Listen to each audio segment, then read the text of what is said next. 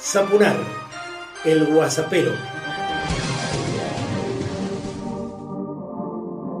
Personalizado y político, comienzo el WhatsAppero 160 y quiero compartir con vos que desde ayer ya tenés Zapuzum 3, que es el peronismo, la tercera entrega de mi nuevo programa de televisión solo para la web Zapuzum que intenta responder la pregunta ¿qué es el peronismo? Suscríbete y míralo a través de www.marcelosapunar.com. Distanciamiento social. El presidente Alberto Fernández participó de forma virtual del acto por la celebración del Día de la Construcción que se llevó a cabo en la planta de la empresa Loma Negra en la localidad homónima del partido bonaerense de Olavarría. La construcción es una actividad motorizadora de muchas otras actividades y es además generadora de empleo por excelencia. Así que lo que tenemos que hacer es trabajar muy juntos, codo a codo, porque necesitamos volver a poner de pie al país lo antes posible, expresó el mandatario. Santoro, el legislador porteño, mm, siempre picudo y siempre decidor, apuntó directo contra Rodríguez Larreta y el PRO. Es una locura el impuesto a las tarjetas del que te hablé ayer. Eh, al, principio del programa hablábamos de que a partir de, esta idea de que se sancione el aporte extraordinario a las grandes fortunas, ya hay varios abogados importantes que comienzan a ofrecer, eh, nada, judicializar estos aportes en caso de que sea aprobado justamente para estas casi 10.000 personas que a las que los, implicaría, ¿no? Eh, en caso de que se apruebe esta esta medida, digamos, ¿cómo ves ahí en, al lobby empresarial, digamos, cómo crees que se va a desarrollar esta este tira y afloje? No, bueno, es una puja constante, porque además es simbólico. Eh, ellos tienen un concepto elitista de la democracia, tienen una concepción muy vaga de la república, por otro lado, ¿viste? No importa que la ley salga mayoría, no, no es lo mismo, lo van a tratar de judicializar y justamente. ¿Y por qué hablamos de la judicialización del elitismo y de la idea vaga de la república? Sí, porque en el fondo de los tres poderes, el poder que más le reporta al poder económico es el poder judicial. Ellos ya saben que van a encontrar un juez amigo y a través de una, cautelar se lo va a frenar, por lo menos algunos. Pero todo, en Argentina todo es una pulseada, ¿no? No es que ganaste una batalla definitiva y avanzaste en esa dirección, ¿viste?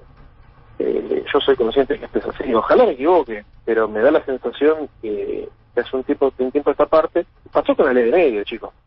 Sí. O sea, la, ley de medio, ¿cuántos años estuvo parada por una cautelar? Cuatro años. bueno. Un periodo eh, presidencial. Y después cuando llegó Macri la volteó por un decreto simple. Sí, y sigue volteada por decreto. ¿Cómo? Y sigue volteada por decreto. Exactamente. En ese sentido, a mí no, no me asusta, no me sorprende. Lo, creo que por, por eso tampoco nosotros podemos desistir. Yo creo que habrá que ver también, ¿no? Yo te digo que siempre soy pesimista, les digo a mis compañeros, así que se los digo a ustedes como si estuviéramos en un café charlando.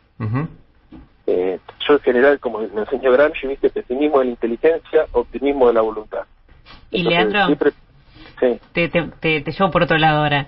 Eh, ¿Qué pasa? No sé si eh, estuviste al tanto del presupuesto de la ciudad, este presupuesto que incluye un nuevo impuesto al consumo de la tarjeta de crédito. ¿Cómo lo ves? Una locura, sí. Me, nos llegó antes de ayer. Son dos carpetas gigantes. Me voy a poner ahora a leerlo. Eh, pero sí, ya, ya fui viendo los avances. Es una locura, pero bueno, es lo que nos tiene acostumbrado a la reta. O sea, con una mezcla de de, cinismo y una mezcla de picardía trata de meter un impuesto que hace mucho tiempo Macri ya venía planteando eh, con la excusa de que le sacaron el plus de coparticipación. Ahora, también hay que ver cómo reacciona la derecha en relación a esto, ¿no? Porque si hay un impuesto distorsivo para el consumo y para, para la producción, es básicamente ese impuesto. Claro. Eh, Y, obviamente siempre obviamos la posibilidad de que se graben a otros sectores, ¿no? Por ejemplo, yo te por un caso, se habló mucho del impuesto de Vicente López a los bancos, ¿se acuerdan? Sí. sí. Bueno, ese es un impuesto que hablaba con Cholaquia la vez pasada, que es una compañera nuestra, que es la concejal de, del Frente de Todos. Es un impuesto que propuso el Frente de Todos y que se votó por mayoría, que permitió que, por ejemplo, Vicente López grabe una parte, a una parte de los bancos y de un sector de la economía de la, del municipio para ayudar a la mayoría de los comerciantes. Eh, siempre hay formas más creativas y, más justas y más equitativas de, buscar eh, empoderamiento fiscal. Acá la verdad es que los tipos eh, tomaron el camino más fácil y creo que además lo que hicieron fue tratar de vendérselo a la sociedad como una suerte de reparación por el daño que le causó una medida que puede ser debatible, pero que también tuvo origen en una discrecionalidad de Macri cuando le transfiere no la plata de la coparticipación, sino un plus de la coparticipación. Claro. Y bueno, entonces en lugar de discutir ese plus, te, discute como, como si lo hubieran sacado todo, entonces con esta situación avanzan sobre derechos con el blindaje mediático, con la excusa que tienen, y es así como lo mismo que el impuesto a la ganancia, exactamente todo, todo lo mismo. No importa el hecho, el hecho político o la, o la política pública se resignifica permanentemente en el debate público y va para cualquier camino. Algo más a nivel nacional, tras varios días de silencio, Soledad Acuña, ministra de Cultura de la Ciudad Autónoma de Buenos Aires, volvió a la carga contra la militancia de maestras y maestros.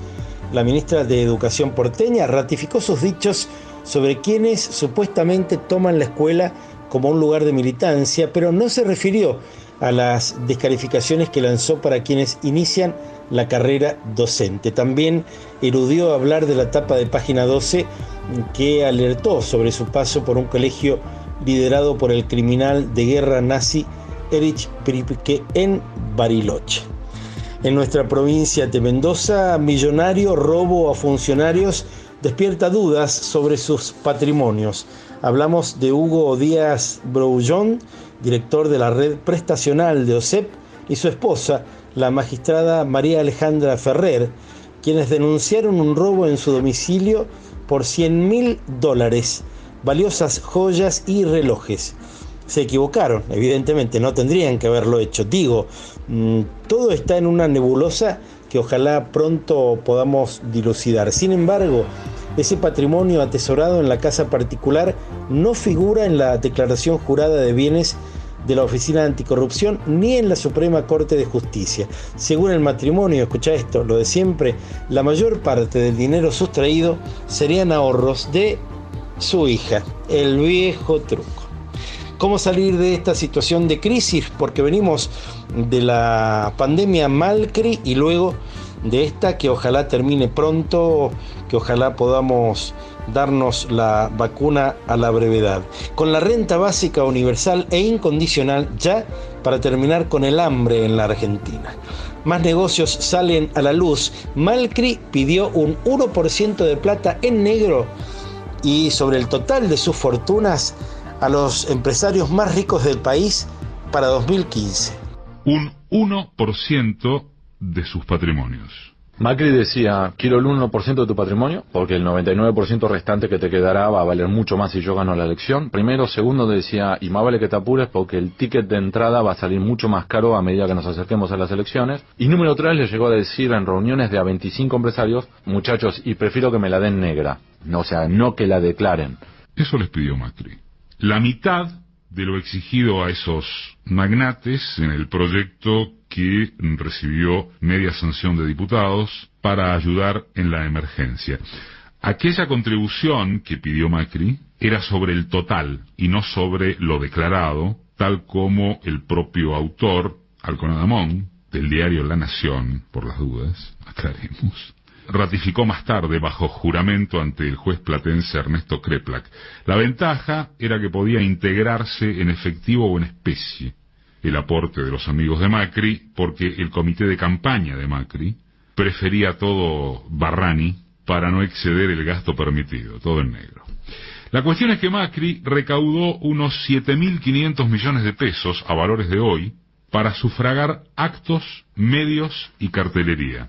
Una cifra esa once veces, once veces superior a lo declarado por los recolectores cambiamitas ante la Cámara Nacional Electoral. Como dice Berkovich, el subregistro difícilmente pueda ser impugnado con autoridad moral por el frente de todos, pero sí expone la contradicción de los grandes contribuyentes que, si era por Macri presidente, estaban bien predispuestos a la exacción privada, ya está en la red mi página y vos podés entrar, navegarla, disfrutarla www.mipagina.com marcelosaponar.com. Vas a encontrar todo, ¿eh?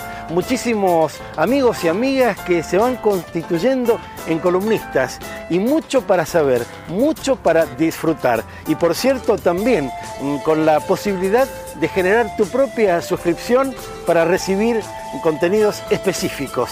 www.marcelosaponar.com Vos también podés disponer de hasta un minuto aquí en Sapunar el Guasapero para propuestas, ideas, críticas, denuncias, gacetillas y tanto más.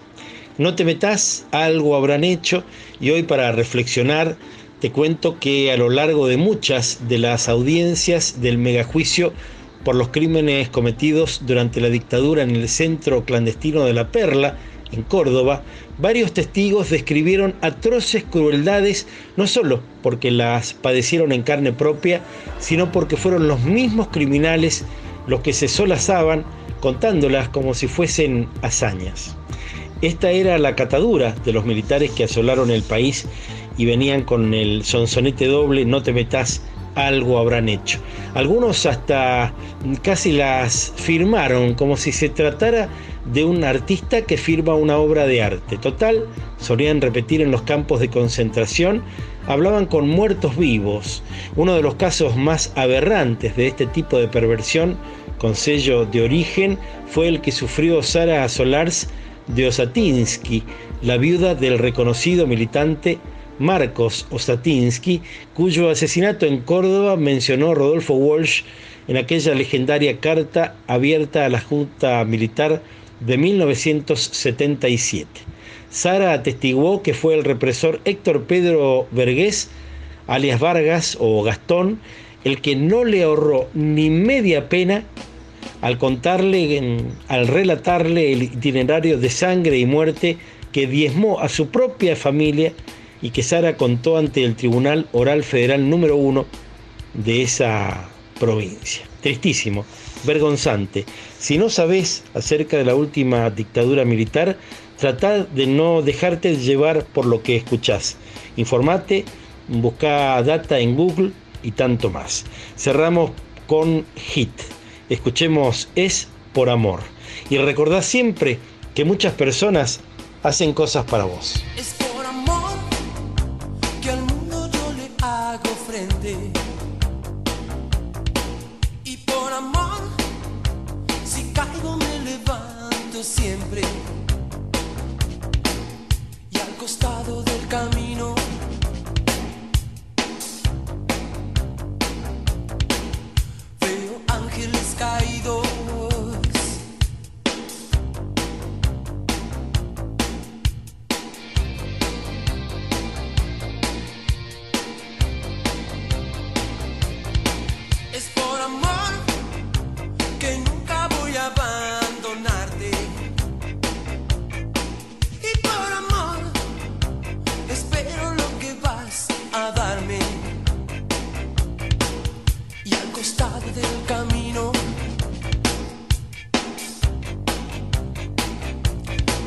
veo ángeles caídos.